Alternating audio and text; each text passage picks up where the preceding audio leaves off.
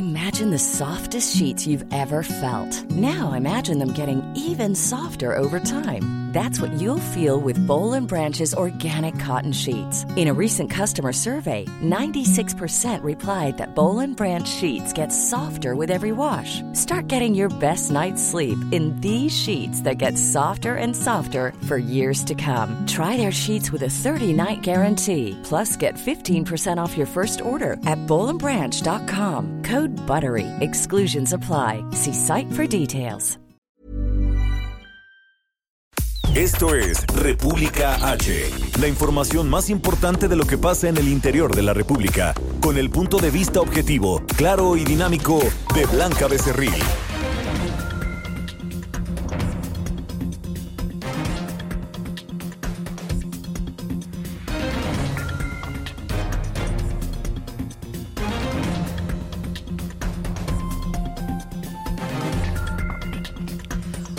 Buenas tardes. Hoy, martes 4 de febrero de este año 2020. Yo soy Blanca Becerril. Esto es República H. Hoy transmitido totalmente en vivo desde la cabina que tenemos aquí en la Ciudad de México. Hoy ya todo vuelve a la normalidad. Se acabó este primer fin de semana largo del año donde muchos de nosotros pues pudimos ir a algún sitio de la República Mexicana a relajarnos, a respirar profundo y también a tomar pues mucha buena vibra para empezar con toda esta, esta semana. Corta, por supuesto, pero con toda la actitud, porque vienen cosas increíbles para nosotros y, por supuesto, para el país en este nuevo año 2020 ya estamos en el mes de febrero y es que no sé si ustedes eh, pues sintieron que el mes de enero duró no 31 días, sino como 120 o 80 días, porque a mí se me hizo larguísimo, pero bueno, ya estamos en 4 de febrero y vamos a empezar con toda la información, por lo que yo lo invito pues a que se quede conmigo porque en los próximos minutos le voy a dar toda la información más importante generada hasta este momento para que usted por supuesto esté bien informado. Y es que hay noticias de último momento porque el gobernador Enrique Alfaro, el gobernador de Jalisco se acaba de, bueno, acaba de anunciar que se va a adherir en las próximas horas a este nuevo instituto de salud llamado el INSABI, que como usted sabe, pues sustituyó al Seguro Popular a partir del primero de enero de este año 2020. Aún así, hay varios gobernadores, entre ellos el de Michoacán, que también están todavía en pláticas para la adhesión a este Instituto de Salud y otros estados, sobre todo estados gobernados por el Partido Acción Nacional, que han dicho que hasta el momento, pues ellos no se van a adherir a este instituto y otros eh, gobiernos también emanados del Partido Acción Nacional han dicho que sí, pero con ciertas condiciones, no como lo está planteando el gobierno federal a través de la Secretaría de Salud. En fin, hay muchas cosas que contarles en información de lo que ha pasado en las últimas horas en territorio nacional. Por eso yo le digo que se quede conmigo para que yo le dé todas estas noticias, buenas y malas, por supuesto, pero esperemos que sean buenas a lo largo de todo lo que resta de este mes, porque en verdad que el país necesita cosas buenas. Bueno, eh, recuerda que nos puede seguir en nuestras redes sociales. En Twitter estamos como arroba el heraldo de México. Mi Twitter personal es arroba blanca becerril. En Facebook, en Instagram y en YouTube también estamos como el heraldo de México y en el sitio www.elheraldodemexico.com.mx. Ahí hay una pestañita de color azul del color de esta casa editorial. Usted le da play y nos puede escuchar y ver totalmente en vivo a través de streaming. También nos puede escuchar a través de diversas frecuencias. En la Ciudad de México estamos por el 98.5 de FM, en Guadalajara, Jalisco, en La Perla, Tapatía, por el 100.3, en San Luis Potosí 93.1, en Tampico 92.5, en Reynosa, Tamaulipas, por el 103.3 de FM, en Villahermosa por el 106.3, en Acapulco, Guerrero, donde muchos de nosotros pues nos fuimos a disfrutar de este primer fin de semana largo del año. Allá en Guerrero nos escuchamos por el 92.1 de FM, en el Valle de México por el 540 de AM y a partir del día de ayer ya nos escuchamos en Tijuana, Baja California y en varios eh, en varias ciudades colindantes con Estados Unidos a través del 1700 de AM. Así que yo le invito a que se quede conmigo y vamos a un resumen de noticias y comenzamos. En resumen.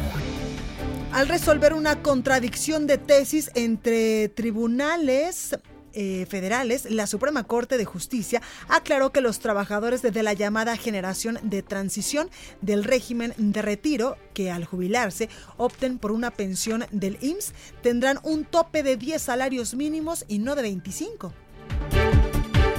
El director general del IMSS, Zoe Robledo, señaló que la resolución de la Suprema Corte en materia de retiro no es de cumplimiento obligatorio para el Seguro Social, por lo que van a seguir calculando las pensiones con un tope de 25 salarios mínimos. Escuche. El ámbito de aplicación de esto no es un ámbito de aplicación general, es decir, no es una sentencia para las instituciones de seguridad social de nuestro país, es un criterio para los juzgados para los tribunales colegiados de menor jerarquía. ¿En dónde tienen que resolver, como lo está estableciendo la segunda sala, cuando hay juicios? Nada más no es de aplicación del Seguro Social, es decir, no es de aplicación obligatoria. No significa esto que estemos en un desacato, ni mucho menos. Simplemente no eh, aplica al Seguro Social. Y en ese sentido, sí decir que eh, pues nosotros vamos a seguir calculando las eh, pensiones de las personas que están en este modelo de transición entre la ley del 73 y la ley del 97 en 25 salarios mínimos. En México, la Secretaría de Salud informó que resultó negativo el caso sospechoso de coronavirus que se tenía en Tlajomulco de Zúñiga, esto en Jalisco, por lo que el brote no ha llegado a territorio nacional hasta el momento. En información internacional, el gobierno de China informó que las muertes causadas por el nuevo coronavirus subieron ya a 426 y se tiene registro de más de 20.000 personas contagiadas. Este martes, un avión de Air Canada que viajaba de España a Toronto con 128 pasajeros a bordo aterrizó de emergencia en el aeropuerto de Madrid luego de que piezas del tren de aterrizaje se desprendieron e ingresaron al motor.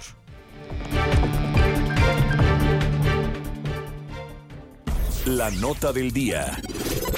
Bueno, pues comenzamos con toda la información y esta mañana se dio ya el anuncio de cuáles son los estados de la República que sí estarán en este nuevo Instituto de Salud que ha sustituido ya a partir del primer minuto de este año 2020 al Seguro Popular, este eh, pues instituto, este Seguro Popular que venía eh, manejando a muchísimas personas en todo el territorio nacional en sexenios pasados. Y este Seguro Popular, pues como usted eh, ya bien sabe, era el instrumento o el servicio médico que le daba atención médica precisamente a todas aquellas personas que no teníamos ni IMSS ni tampoco ISTE y que no podíamos pagar un servicio de gastos médicos mayores. Por eso es que administraciones pasadas pues crearon el Seguro Popular. Hoy que este instituto pues está siendo sustituido por el famoso INSABI y hoy en la conferencia matutina del presidente Andrés Manuel López Obrador, el subsecretario de Salud Hugo López Gatel informó que son cinco entidades quienes no decidieron incorporarse al nuevo modelo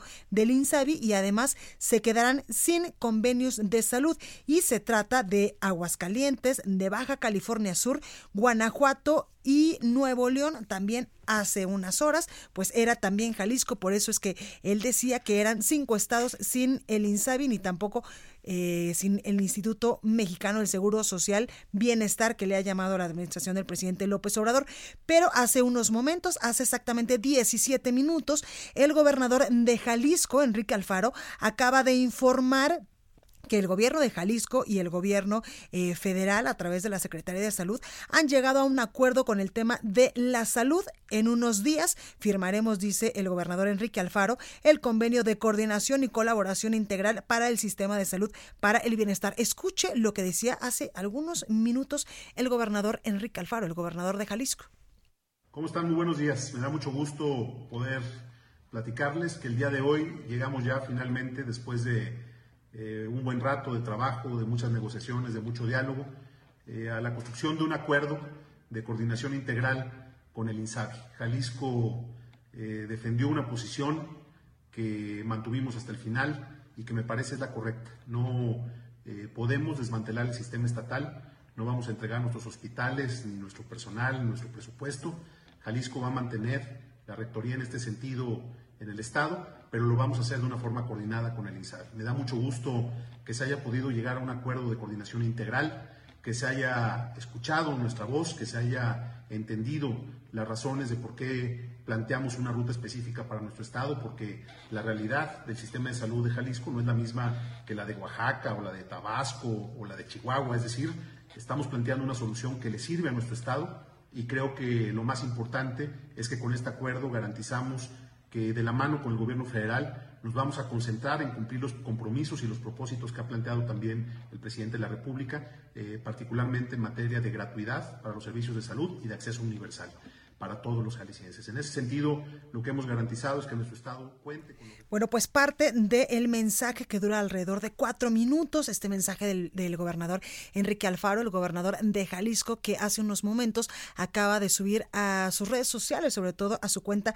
de Twitter, informando que eh, Jalisco será ya también un Estado que se adhiera con sus condiciones a este convenio para garantizar la gratuidad en el servicio de salud a través del eh, y también en su cuenta de Twitter, el gobernador Enrique Alfaro reconocía al presidente Andrés Manuel López Obrador la voluntad para encontrar una ruta de entendimiento y, refrendo mi compromiso, dice el gobernador, para construir juntos el sistema de salud que se merecen los jaliscienses y los mexicanos. Y es que en este mismo tenor están varios gobernadores emanados del Partido de Acción Nacional y también del de, eh, PRD, me refiero al gobernador de Michoacán, Silvano Aureoles. Pero en unos momentos más les voy a dar esa información porque continuamos con el tema de eh, lo que había dicho esta mañana en conferencia matutina el subsecretario de Salud Hugo López Gatel, donde él le digo, pues decía que había cinco estados que no se habían adherido al INSABI en estos momentos con la eh, pues con la información que está surgiendo a través del gobernador de Jalisco Enrique Alfaro. Hoy ya son solo cuatro que serían Aguascalientes, Baja California Sur, Guanajuato y Nuevo León. Asimismo, el, subsecretario de Salud decía que 23 estados sí se incorporaron y tendrán garantizada la gratuidad para el tercer nivel de atención a partir del próximo primero de diciembre de este 2020. Escuche. 23 gobiernos estatales claramente se comprometieron con este nuevo esquema y se adhirieron al Instituto de Salud para el Bienestar. Y otros nueve estados no lo hicieron, sin embargo, los hemos sacado de la lista de en medio porque tenemos una institución federal, afortunadamente, que es el régimen bienestar del Instituto Mexicano del Seguro Social. Por lo tanto, en la columna de en medio quedan los estados en donde no habrá participación del gobierno federal, porque no existe una institución federal y porque los gobiernos estatales decidieron no adherirse a este esquema de solidaridad, este esquema de coordinación nacional que busca la gratuidad en la provisión de los servicios de salud. Bueno, y es que en tanto los estados de Chihuahua, Coahuila, Michoacán y Tamaulipas tampoco se unieron a este modelo, eh, pero sí cuentan con, eh, por ejemplo, el Instituto Mexicano del Seguro Social Bienestar. Así lo dijo el subsecretario de Salud en esta conferencia matutina. Hasta el momento, adheridos son 23 estados, entre ellos son Baja California, Campeche, la Ciudad de México, Chiapas, Colima, que fue el primer estado de la República que eh, dijo sí al INSABI. También están Durango, el Estado de México, México, Guerrero, Hidalgo, Morelos, Nayarit, Oaxaca, Puebla, Sinaloa, Sonora, Tabasco, Tlaxcala, que también fue uno de los de los que al final dijeron sí al Instituto eh, al Instituto de Salud, Veracruz, Yucatán, Zacatecas, Querétaro, Quintana Roo y San Luis Potosí.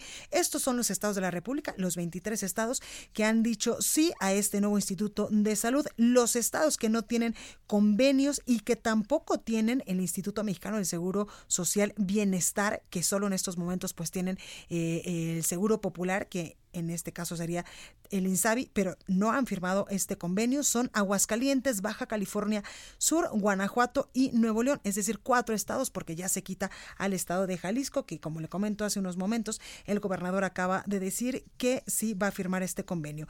Quienes sí tienen el Instituto Mexicano del Seguro Social Bienestar son 16 estados, entre ellos Baja California, Campeche, Chiapas, eh, Nayarit, Oaxaca, Puebla, San Luis Potosí, Veracruz, Zacatecas, que estos también han dicho sí a la adhesión al nuevo Instituto de Salud. Sin convenios con el IMSS Bienestar están Chihuahua, Coahuila, Michoacán y Tamaulipas, que en estos momentos tampoco han dicho sí al nuevo INSABI. Al respecto, el presidente López Obrador eh, también decía que los estados que rechazaron la adhesión a este nuevo Instituto de Salud seguirán recibiendo los recursos de ley para que ellos pues puedan darles este servicio a todos sus ciudadanos. Escuche. Decirles a los que viven en estados en donde los gobernadores decidieron no adherirse al sistema que la federación se compromete a transferir los fondos que por ley le corresponden a cada entidad federativa, los fondos de salud, que nunca serán menores a los que venían recibiendo. Ese es mi compromiso.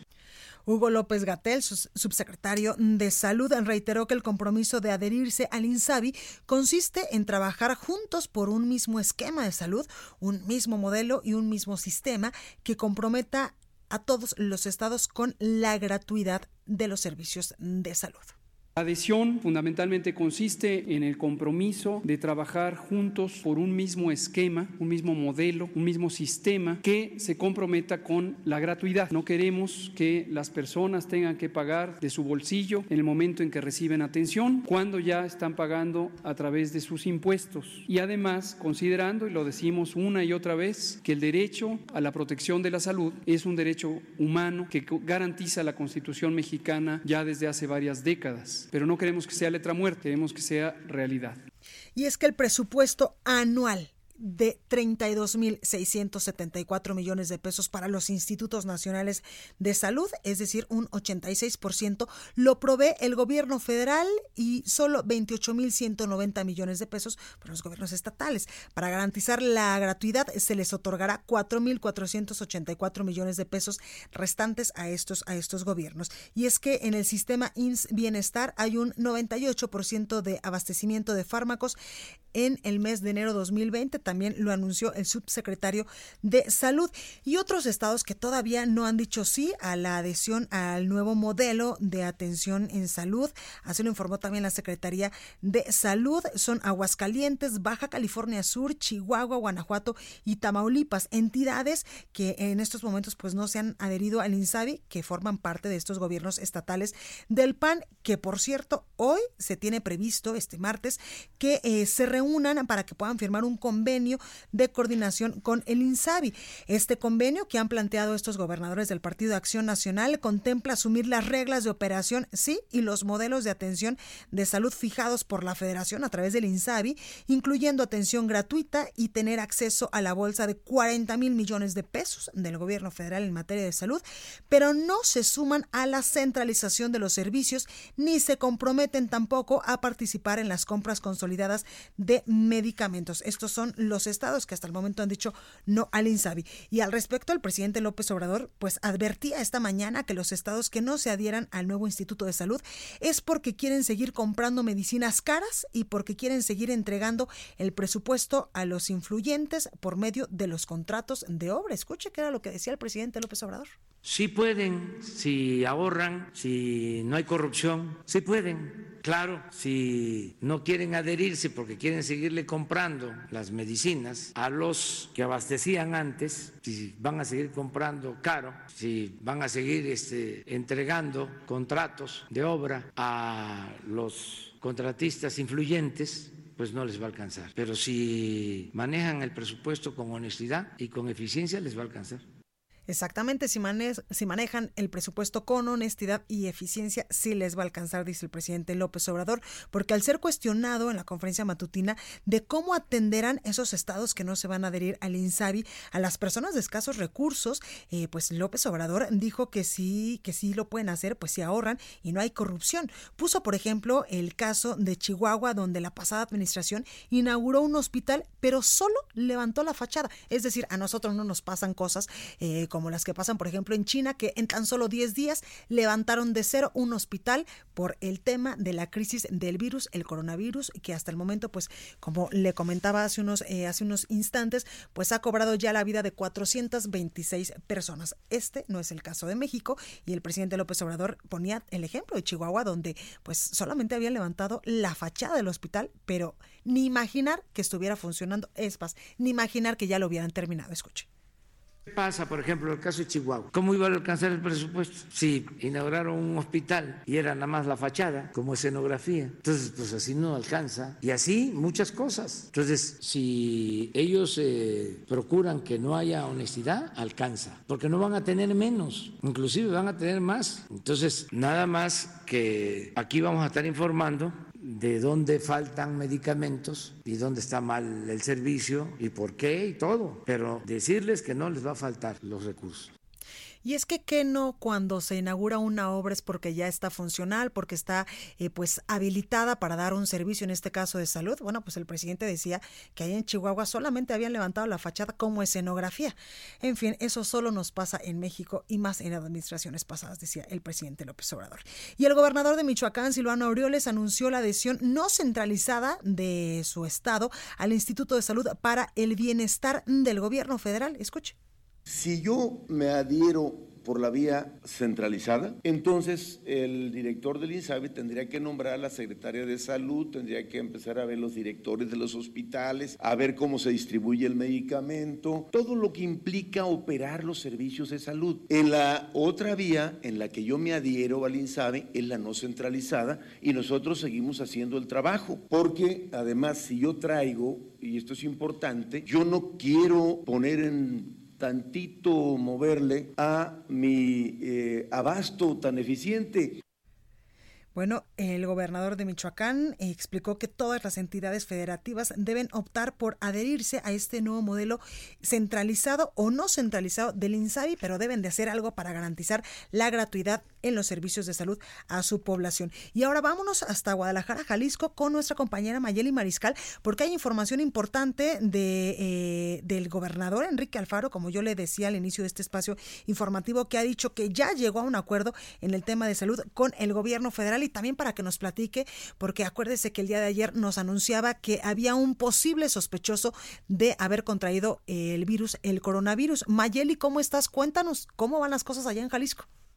Hola, ¿qué tal Blanca? Muy buenas tardes. Pues así es, como ya lo anunciaba, Jalisco llega a un acuerdo con el gobierno federal de coordinación con el INSABI. Tampoco será una adhesión total eh, como se pretendía por parte de la federación.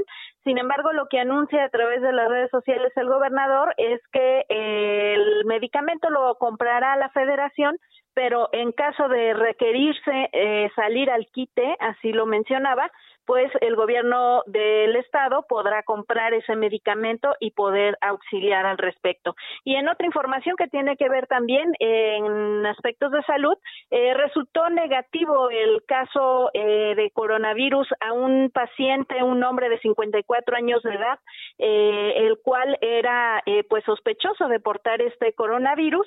Ya se anunció por parte del Instituto de Diagnóstico y Referencia Epidemiológica que resultó negativo el hombre se encuentra eh, pues en su casa en Tlajomulco de Zúñiga con síntomas leves de enfermedad respiratoria, pero pues ya podemos estar más tranquilos. Hasta estos momentos se han descartado ya cuatro casos eh, de posible coronavirus en Jalisco recordemos tres en Tepatitlán y ahora este de Tlajomulco de Zúñiga. Y en otra información también relevante, ya en otro tema, Blanca, también comentar que se encuentra cerrado el Parque Nacional Nevado de Colima, esto debido pues al mal clima y también rachas de viento de hasta 100 kilómetros por hora que han tirado tanto árboles como algunos cables electrificados. Recordar que pues también los caminos se vuelven fangosos, ha estado lloviendo en esa zona y también ya tiene nieve el, este parque nacional de dos centímetros incluso en algunas zonas, en algunas zonas un poco más, así lo anunció la Unidad de Protección Civil Estatal y eh, pues recordar que una vez que se abra, eh, bueno, para esto hay que estar atento de las redes sociales oficiales, no aventurarse a intentar ingresar a este parque nacional y las autoridades nos recuerdan que deben de ir en un vehículo con tracción en cuatro llantas. El día de ayer se tuvo que rescatar un vehículo sedán que decidió subir eh, sin ser pues el, el más adecuado para visitar este lugar y es por eso que se hace esta recomendación. En estos momentos, reitero, está cerrado el Parque Nacional y pues más adelante está estaremos al pendiente de lo que indiquen las autoridades. Esta es la información en Jalisco. Oye, Mayeli, ¿y hace frío allá en la Perla Tapatía o ya está medio templado? El día de hoy ha estado de repente que intenta salir el sol, pero la verdad es que sí, ha estado bastante frío, con lluvia, eh, lluvia intermitente, si bien no ha sido tan fuerte la lluvia, eh, sí ha sido constante y rachas de viento, sí se siente el aire frío, la verdad, en la Perla Tapatía. Pues ahí lo tenemos, Mayeli, muchas gracias por esta información y tápate, el paraguas, no claro se te que sí. claro que sí, Blanca. Muchas gracias. Hasta luego. Buen día. Buen día igualmente. Y bueno, ya que hablamos de el frío que está pegando en varios estados del país, pues déjame le informo que el, pasa, el paso del Frente Frío número 38 genera afectaciones en estados del norte y occidente del país, como son Sinaloa, Durango, Nayarit y Jalisco. Ya no lo decía nuestra compañera Mayeli Mariscal. Y es que el Servicio Meteorológico Nacional informó que el Frente Frío número 38, en interacción con una vaguada polar y un fuerte impulso de la corriente en chorro darán origen a la octava tormenta invernal de la temporada.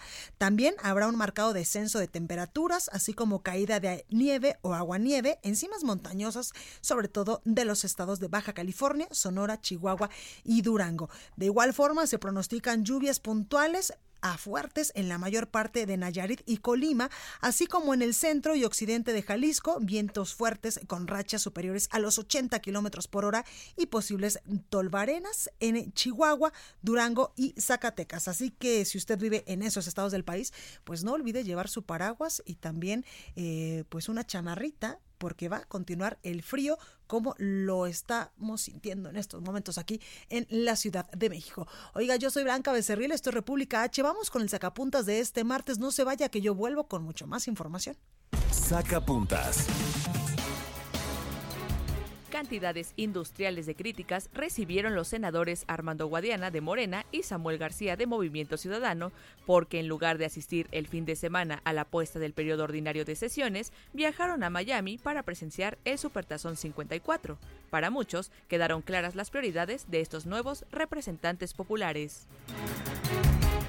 Los que no paran de grillar ni en día de asueto son Gabriel Cuadri de Futuro 21 y David Olivo, jefe de asesores del PAN en el INE. Ayer los vieron muy clavados en una conversación en un restaurante del sur de la ciudad. ¿Será que estarán cocinando alguna alianza de cara a las elecciones del próximo año?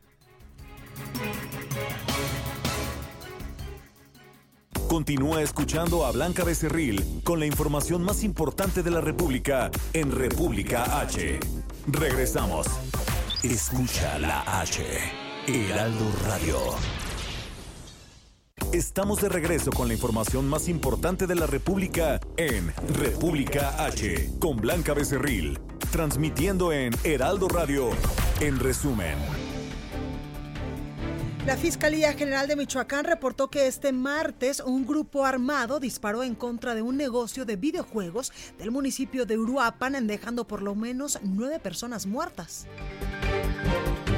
Durante un operativo de respuesta para retirar un bloqueo en la carretera Apatzingán-Aguililla, esto en Michoacán, oficiales de la Guardia Nacional fueron agredidos con huevos por habitantes del municipio de Buenavista. Escuche.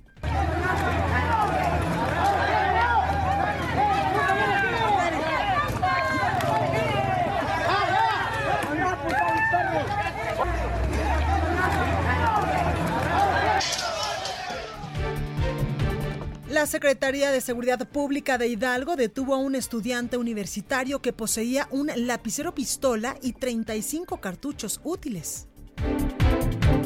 En Veracruz, esta mañana se registró la volcadura de un camión de carga que trasladaba migrantes por la carretera Santiago-Tuxtla-San Andrés, dejando una persona muerta y por lo menos 45 heridos. Un reportaje del Heraldo de México reveló que el costo promedio de tratamiento para el cáncer es de 334 mil pesos al año. Sin embargo, para alcanzar una vida saludable, el monto se incrementa a 792 mil pesos. Y en el zócalo de la ciudad de Puebla constantemente se congregan integrantes de hasta siete pueblos indígenas provenientes de 20 municipios para dedicarse al comercio ambulante.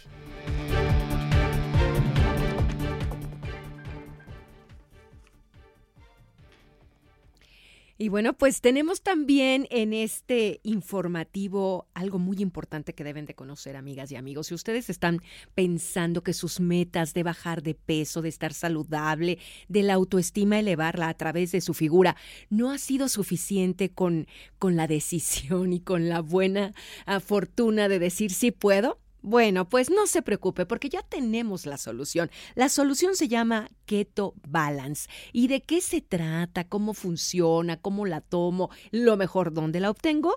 Pues ya tenemos en la línea telefónica a Ale Briseño, quien es vocera precisamente de esta dieta Keto Balance que ha revolucionado a todo el mundo y en México ya está para hablarnos al respecto. Adelante, Ale, ¿qué tal?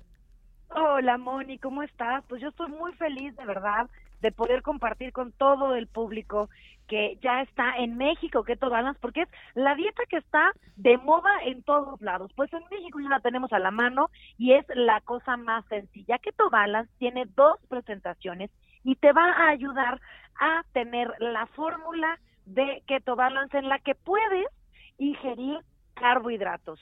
La tenemos dos presentaciones. Existe Keto Balance K3 que te ayuda a perder 3 kilos en un mes y también existe la otra presentación que es Keto Balance K5, que lo que va a hacer es que te va a poner como meta perder 5 kilos en un mes. No solamente este, teniendo un régimen alimenticio que tú vas a, a, tener de una manera saludable, sino que aparte este es el empujón completo para que tu, tu, tu dieta y tu régimen alimenticio haga por ti lo que tú quieres que haga. ¿No?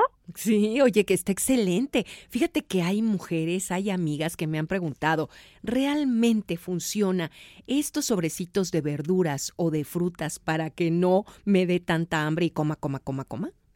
Mira, te voy a decir una, te voy a platicar cómo, cómo, cómo se utiliza. Dependiendo del kit que tú adquieras, ya sea el 5K o el 3K, tú vas a sustituir en una semana cinco comidas o cenas o tres comidas o cenas, dependiendo de tu kit. Y esto lo que va a hacer es ayudarte a agilizar tu baja de peso. Pero si en algún momento con este sobre no está saciada tu hambre por completo, no hay que sufrir, no hay este ningún tipo de dolor, simple y sencillamente incluyes algunos de los alimentos que se pueden eh, eh, ingerir durante esta esta dieta en tu régimen alimenticio y ya con eso pudiste dar ese ese salto más que te va a ayudar a llegar a tu meta muchísimo más rápido. Claro, y ciertos carbohidratos que ya te especificarán cuando adquieras el kit que vamos a poder tomar, ingerir, ¿no? Hay, todo un plan alimenticio este que es muy sencillo, pero sobre todo el empujón que es Keto Balance, los sobres, porque aparte es, es muy importante que todo el público sepa que son productos naturales, saludables, no tienen efectos colaterales, que eso es muy importante, cuidarnos, no solamente que la apariencia sea adecuada, sino que estemos saludables. Y Moni, Moni, hay oferta. hay oferta del 50% maravilloso, cambien su vida, su figura. A ver, a ver, cuéntanos, Ale hay una oferta y como tú bien ya la conoces, 50% de descuento porque está llegando a México y es la oportunidad para que todos los mexicanos lleguemos a nuestro peso. 50% de descuento en el número, vamos. 8, vamos. 8, 0, 0, 23, 0, mil. Muy bien. Ahí, mero. En el 800 mil, ustedes van a poder recibir hasta las puertas de su hogar Keto Balance con el 50% de descuento. Yo les sugiero que utilicen su tarjeta bancaria porque esa es un, ese es un método muy sencillo y seguro para adquirir Keto Balance y que les llegue de la mejor manera hasta las puertas de su hogar. Así es, 800 mil. Ale, muchísimas gracias. Yo creo que el cambio ya lo tenemos desde el momento en que decidimos marcar al 800 mil. Ale, agradezco mucho esta intervención. Muchísimas gracias por permitirme mandar este mensaje y repartir la buena vibra y que todos tengamos un 2020 llenos de salud y con muchísima estética y por lo tanto mucha autoestima. Claro que sí, Ale. Muchas gracias y nosotros continuamos en República H. Recorrido por el país. Bueno, pues continuamos con más información y es que durante el operativo de respuesta para retirar un bloqueo en la carretera Apatzingán Aguililla, oficiales de la Guardia Nacional fueron agredidos por civiles de Zenobio Moreno en Buenavista, Michoacán. En un video que ya circula en redes sociales, pues se observa a un convoy blanco de la Guardia que fue recibido a punta de huevazos, ¿sí? De huevos. Se los aventaron a este a estos camiones donde iban los elementos de la Guardia Nacional y es que desde que este nuevo cuerpo de seguridad, pues ha estado internándose en varios municipios de, eh, pues de muchos estados del país. En algunos de ellos, pues no han sido recibidos bien por los pobladores, sobre todo por aquellos donde el crimen organizado, la delincuencia organizada, el narcotráfico, pues está más arraigado y pues esto no es el, eh, el, no es excepción del estado de Michoacán, donde como le comento, pues ahí han sido recibidos a huevazos. De acuerdo a los oficiales, eh, se encontraban participando en un operativo conjunto, resultado de un reporte de enfrentamiento entre civiles armados. Al respecto, la Secretaría de Seguridad Pública de Michoacán informó que al final el bloqueo pues se logró retirar. Sin embargo, pues estos, estos elementos de la Guardia Nacional pues no fueron bien recibidos por los pobladores. Y ahora vamos con eh, Axel Chávez, nuestro eh, compañero reportero, hasta Pachuca porque detienen en ese, en ese eh, municipio del estado de Hidalgo a estudiante de medicina con arma y cartuchos útiles. Axel, buenas tardes, ¿cómo estás? Cuéntanos. Blanca, ¿qué tal? Buenas tardes. Así es, te informo que un alumno de una escuela privada en Pachuca fue detenido con un arma y cartuchos útiles que portaba dentro de la institución. La Secretaría de Seguridad Pública de Hidalgo informó que recibió el reporte al número de emergencias 911 sobre una persona armada en un colegio ubicado en la colonia Adolfo Mateos, en el Boulevard Panorámico. La unidad de Policía Municipal de Pachuca tomó contacto con el director de la escuela y aseguró a un joven de aproximadamente 20 años, quien tenía un detonador tipo lapicero y cartuchos útiles. Tras el aseguramiento, el alumno fue trasladado al área de retención primaria para ser puesto a disposición de las autoridades federales. Bueno, pues ahí el reporte. Axel, muchas gracias por esta comunicación. Seguimos al pendiente. Buenas tardes. Por supuesto. Y esto es lo que pasaba esta, eh, pues en las últimas horas allá en Hidalgo, pero allá en Nuevo León, harto del bullying, también un alumno amenazó con un tiroteo. Y es que nuevamente las amenazas a escuelas de Nuevo León, pues surgieron hace algunas horas. Y es que esta mañana la secundaria número 7 registró movilización policíaca debido a que un alumno amenazó con realizar un tiroteo al interior del plantel. La escuela es Margarita Maza de Juárez, que se ubica en la colonia Robles en San Nicolás, Nuevo León. De acuerdo con los primeros reportes, un alumno del plantel educativo pues señaló mediante sus redes sociales que atacaría la escuela debido a que ya estaba harto, que ya estaba cansado de que le hicieran bullying. Una de las maestras de la secundaria incluso pues informó que el alumno ya está identificado, sin embargo desconoce pues qué van a hacer con él, si se les va si se le va a castigar, si se le va a impedir el ingreso a este plantel. Al momento la escuela se encuentra vigilada por las autoridades los padres de familia, por supuesto, pues eh, tienen la decisión de llevarse o dejar a sus hijos, según informaron autoridades educativas. Y es que usted recordará que el pasado 14 de enero un alumno bromeó con realizar un tiroteo en la secundaria Jaime Torres Bodet. A ese hecho se le suman al menos cinco amenazas más en diferentes escuelas, tanto públicas como privadas, de algunos estados del país, como ya nos lo comentaba nuestro compañero Axel, también están suscitándose este tipo de eh, pues de alarmas, de alertas allá en Hidalgo. Y vamos a continuar con más información y me da mucho gusto saludar en la cabina de República H a Antonio Bautista. ¿Nos van a echar la cortinilla o no nos van a echar la cortinilla? Ahí vamos. Estados. Exactamente, estados con Antonio Bautista. Antonio, ¿cómo estás? Blanca, ¿qué tal? Buenas tardes a ti, lo escuchas. bien, bien, bien. ¿Fuiste a Sinaloa al récord Guinness del aguachile más grande del mundo? Ahí estuvimos en Sinaloa, ¿En, el récord. Sí, claro, ahí estuvimos en el, oportunamente pueden consultar la información. yo fui a cubrir la nota, Blanquita, no fui por gula ni por probar. Claro, estuvimos ahí, eh, fuimos testigos de la meta a la que se fijaron, llegaron a 3.104 kilos, 4 kilos más de lo que se habían planteado como meta para establecer el récord Guinness. Se cumplieron con todos los requisitos que pide la oficina para Latinoamérica de este de, pues de esta organización que se encarga de estar buscando los récords que plantea la gente en el mundo, eh, que tiene su sede en Nueva York. Y sí, ahí estuvimos, estuvimos, tuvimos la oportunidad de ver cómo trabajaron 500 jóvenes con un entusiasmo tremendo, jóvenes estudiantes de gastronomía, que este pues quiero, quisieron mandar un mensaje además del mundo al mundo además de, de hacer este delicioso platillo sinaloense de que pues eh, Sinaloa y Culiacán en particular no, solo es narcotráfico crimen. Exactamente, no es narcotráfico, no es crimen, no es cerrar lugares para exclusividad de grupos del crimen organizado. Como la boda de la hija del Chapo que trascendió este fin de semana. Exactamente, y, y allí el, el, pues en realidad el ambiente fue de pues total libertad para estarse moviendo sin ningún tipo de problema. Claro.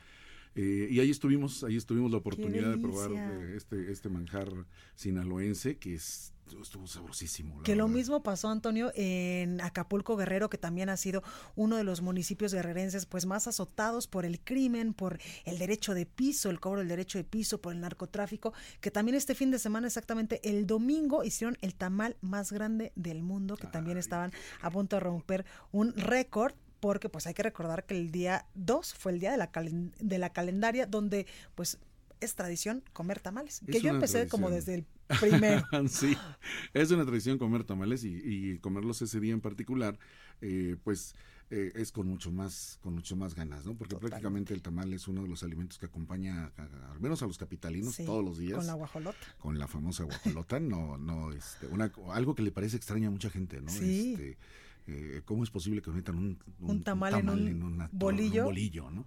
Pero aquí es algo muy... O en un virote, dirían en Jalisco. Exactamente, o sea, aquí es algo que, que, vamos, es alimento básico en las mañanas, es una O como los chilaquiles, la torta de chilaquiles también. La torta de chilaquiles también, maíz y trigo juntos, es una, eh, es una delicia. Antonio, si tú y yo hablamos de comida que nos gusta harto, harto, nunca vamos a terminar. Pero vamos a temas no tan amables, Antonio, porque buscan a desaparecidos allá en Veracruz, uno de los estados de la República, donde lamentablemente, pues la gente se pierde y después las encuentran incluso en fosas clandestinas. Así es, así es, Blanca. Desafortunadamente, ese es uno también de los pues de los panoramas y realidades que tenemos en, nuestro país y pues eh, la Comisión Ejecutiva de Atención a Víctimas va a apoyar la Quinta Brigada Nacional de Búsqueda de Personas Desaparecidas que va a comenzar el próximo 7 de febrero, el viernes que este próximo viernes y se va a extender hasta el día 22 de este mes en el estado de Veracruz, en el norte del estado, en la zona de Poza Rica, lugares aledaños, toda la parte norte que colinda principalmente con eh, Tamaulipas.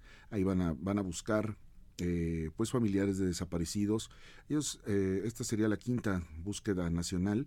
Ellos recorren lo que son los terrenos planos, montañas, cuevas, fosas, todo lo que hay eh, de lugares que puedan tener la sospecha o que tengan indicios para poder hallar alguno de sus familiares que están desaparecidos, pues ellos lo recorren y en esta ocasión la Comisión Ejecutiva de Atención a Víctimas pues va a brindarles apoyo. Las ocasiones anteriores la Comisión Nacional de Derechos Humanos, la Fiscalía General de la República, la Comisión Nacional de Búsqueda de Víctimas, eh, pues eh, justificaron la entrega de estos apoyos eh, que, se entregan al Fondo de Ayuda y Asistencia y Reparación Integral para las víctimas pues de, de esta prisión Ahora, pues no hubo un oficio, pero sí se reunieron esta mañana para quedar de acuerdo en la entrega de, los apoyos. Les van a, los van a apoyar con tres camionetas y gasolina necesaria para transportar a las personas desde la Ciudad de México a la zona de Poza Rica y ahí toda esta parte va a ser la búsqueda desde el del 7 al 22 de febrero. Van a eh, pues desplazarse en esta zona y después regresarán las personas a sus lugares de origen. Recordemos, Blanca, que las cifras pues no son nada, nada pues digamos, alentadoras, en esta búsqueda. Eh, de acuerdo con Carla Quintana, la titular de la Comisión Nacional de Búsqueda de Desaparecidos, al 31 de diciembre de 2019, pues se contabilizaban en el país 61 mil 637 personas desaparecidas. ¿no? Si sumamos a esto las 85 mil localizadas, pues nos da un total de 147 mil personas que estuvieron o están en esta condición. ¿no? La mayoría son hombres, 74% de las víctimas son hombres y 25% pues son, son mujeres, ¿no? Este, 53% de los desaparecidos tienen entre 15 y 35 años de edad. Y bueno, pues esta es la quinta búsqueda nacional. Para tratar de hallar eh, por fin a sus, a sus familiares. Y ya lo decía el subsecretario de Derechos Humanos de la Secretaría de Gobernación, Alejandro Encinas, que incluso iba a dar eh, pues una bolsa económica, por supuesto, una bolsa en recursos para eh, el estado de Morelos, donde también ya han encontrado fosas clandestinas y donde hay muchísimas, muchísimas familias buscando a, a algún hijo, a algún hermano, a sus esposos, a gente de su familia. Sí, y pareciera que si a esta búsqueda fuera gente, por ejemplo, de Sinaloa, buscar gente de Veracruz, pareciera que qué estarían haciendo ahí. No, desafortunadamente así ocurre. Eh, hemos tenido testimonios de gente que ha desaparecido en Sinaloa y le encuentran finalmente en Monterrey, por ejemplo. Tuvimos una historia de una, una, mujer que su esposo fue levantado en el fuerte Sinaloa y lo encontraron finalmente en, en, en Nuevo León pues ahí lo tenemos. Lamentable esta situación que vive el, pues casi todo el país, Antonio. Muchas gracias por estar esta tarde con nosotros. Blanca, muchas gracias a ustedes. Buena tarde. Gracias. El análisis. Bueno, y me da mucho gusto saludar esta tarde en República H a Juan, a Juan Martín Pérez García. Él es el director ejecutivo de la Red por los Derechos de la Infancia en México. Juan Martín, ¿cómo está? Muy buenas tardes. Blanca, muy buenas tardes. Gracias por esta oportunidad. Gracias a usted por esta comunicación. Y es que eh, el, la Red por los Derechos de la Infancia en México pues ha considerado que los niños armados en Guerrero son un grito desesperado de los indígenas pidiendo que el gobierno les ayude contra los narcotraficantes. Y es que en días pasados nosotros dábamos esta información de que 19 niños, eh, pues entre 6 y 12, 18, eh, 17, 18 años, pues estaban siendo armados eh, allá en Chilapa, en Guerrero, porque sus familiares están desesperados porque las autoridades en materia de seguridad no les brindan precisamente esto, seguridad. Efectivamente, mira, creo que tenemos que contextualizar que inevitablemente nuestro país está teniendo efectos muy lamentables después de 13 años de una estrategia de militarización en el país, o sea, una guerra que ya pues claramente ha fracasado en sus resultados. Somos un país cada vez más violento, con casi 100 homicidios diarios, en el caso de niños y niñas 3.6 homicidios, siete desapariciones diarias y obviamente grupos criminales que tienen gran capacidad de fuego, que han cooptado a muchos niveles del Estado, a nivel municipal, estatal, por actos de corrupción, y 13 millones de armas ilegales que circulan en territorio nacional. Y particularmente hace ya varios años, siete, seis años, que se ha estado moviendo eh, los grupos criminales en esa zona para eh, laboratorios, para el control de la amapola, eh, pues está llevando a que las comunidades indígenas, no solamente pero el país, pero específicamente en Guerrero, pues estén bajo fuego literalmente de grupos criminales con la complicidad de autoridades e incluso claramente el silencio.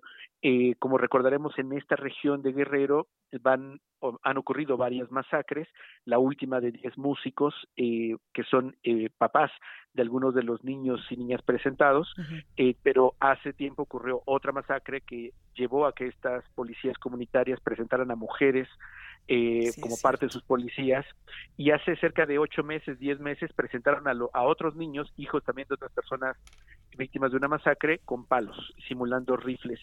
Eh, es muy triste que a casi un año de que están haciendo estos actos de performance o de eh, actos teatrales eh, para llamar la atención siguen siendo víctimas de los grupos criminales, siguen estando abandonados de la obligación del Estado de garantizar seguridad, porque claramente las policías comunitarias que vienen de usos y costumbres indígenas no tienen ni la capacidad ni, por supuesto, la posibilidad de combatir a grupos criminales.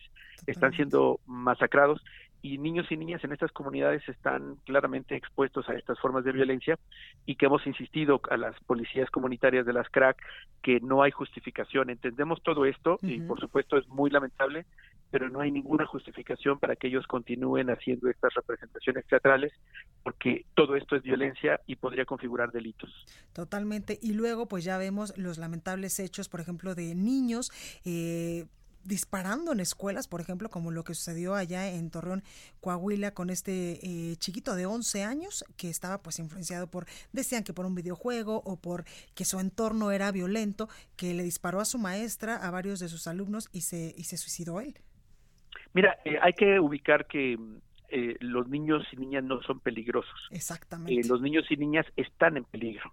Con todo esto que está sucediendo, disposición de armas, los adultos que solo encontramos formas violentas para resolver también los conflictos y creo que es eh, por eso un poco el llamado urgente que estamos haciendo desde Redim para hacer un alto y desarrollar una estrategia nacional que pueda afrontar la violencia armada contra niños y niñas eh, de manera preventiva y también rescatar a aquellos que están siendo ahora víctimas, porque las muchas formas de violencia, no solamente estas de, por ejemplo, ayer masacraron eh, en un eh, lugar de videojuegos donde van niños en Uruapan, a nueve personas, entre los cuales son posiblemente cuatro o cinco niños. Eh, entonces, esto no es nuevo, ya ha estado sucediendo estos ataques directos y masacres a niños, y por eso es que tenemos que insistir que el Estado está obligado a atender lo que ya el Comité de Derechos del Niño de Naciones Unidas en 2015 le pidió, y es revisar la estrategia de seguridad que está causando un eh, impacto muy negativo en la vida de niños y niñas, construir eh, cultura de paz y hacer que niños y niñas puedan estar eh, libres de violencia. Eh, Juan Martín, mm, funciona, pero no es suficiente. Por ejemplo, lo que decía ayer el presidente López Obrador, que eh, cuando entregaba estos instrumentos a varios niños indígenas de algunas comunidades allá en Oaxaca, que él decía que a través de la cultura, pues querían resarcir un poco lo, el entorno violento que están viviendo muchos infantes en todo el país. Esto es bueno, pero no es suficiente. Pues mira, es bueno cuando forma parte de una política pública. Es divertido cuando solo representan 50 instrumentos para una comunidad muy mínima. Y sería un mal chiste pensar que eso es una respuesta del Estado. Lo que necesitamos es una política de Estado que signifique frenar la violencia, la impunidad. De cada 100 delitos donde niños y niñas son víctimas, solo tres alcanzan algún tipo de proceso o sentencia, 97 quedan en impunidad. Cada día asesinan a 3.6 niños, cada día desaparecen a 7, fundamentalmente adolescentes, mujeres. Eso es lo que tenemos que atender. Por supuesto que bienvenida a las orquestas o lo que quieran hacer, pero tiene que ser en el marco de una política pública. Repartir 50 instrumentos o es un mal chiste o es algo solamente para simular eh, tiene que ser una política pública y esto significa que los niños y niñas de todo el país están enfrentados a la violencia tienen que tener el mismo tratamiento.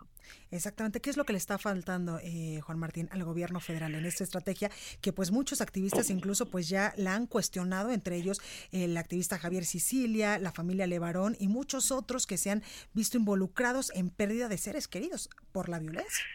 Mira, claramente los indicadores eh, son contundentes, o sea, tenemos casi dos veces más el presupuesto para eh, la Secretaría de Marina y la Defensa desde que empezó la guerra con Calderón eh, y se ha así perdido ya cualquier estándar de medición aproximadamente 400 mil homicidios desde que inició la guerra, eh, 61 mil personas desaparecidas eh, y tenemos más de 3 mil, eh, 2 mil fosas claramente la estrategia no está funcionando. Necesitamos desde otro lugar construir alternativas que cruzan por las redes de corrupción entre las autoridades y los grupos criminales. Esto no puede pasar, no, no es que desaparezcan a 43 estudiantes en silencio. Ha quedado demostrado los vínculos del ejército, la policía federal, la policía municipal, el presidente municipal. Eso es lo que tenemos que atender y combatir. Eh, no es ponerle más gasolina al fuego contratando 50 mil nuevos soldados para la Guardia Nacional. Necesitamos claramente tocar el dinero que está alimentando esta guerra. Este es un negocio donde la vida de las personas eh, están en juego y hay un negocio, y te pongo un ejemplo puntual y cotidiano nos, nos están engañando con la idea de que poner detectores de metales o poner a los papás en rol de policías resuelve cuando eso cuesta dinero. Y eso lo paga el recurso público cuando podríamos invertirlo en más instrumentos, por supuesto, o en otros dineros que puedan construir cultura de paz. Entonces creo que es evidente que la estrategia que creó Calderón, que alimentó Peña Nieto y que ahora están reforzando en esta administración, es evidente que está equivocada, tenemos que cambiarla, y eso cruza por escuchar a niños y niñas. Son casi 40 millones que no están siendo escuchados pues y que están siendo invisibles. Exactamente. Juan Martín Pérez García, director ejecutivo de la Red por los Derechos de la Infancia en México. Muchas gracias por esta comunicación y por estos puntos importantes que nos dices de cómo eh, pues sacar a estos niños de este entorno violento. Gracias. Gracias, Blanca, por la oportunidad. Buen día, hasta luego. Buen día, pues ahí lo tenemos. Yo soy Blanca Becerril, esto fue República H. Yo lo espero el día de mañana en punto a las 12 con mucha más información. Que tenga un excelente martes, cuídese mucho y sea feliz. Esto fue República H, la información más importante de lo que pasa en el interior de la República, con el punto de vista objetivo, claro y dinámico de Blanca Becerril. Continúa escuchando Heraldo Radio, donde la H suena y ahora también se escucha.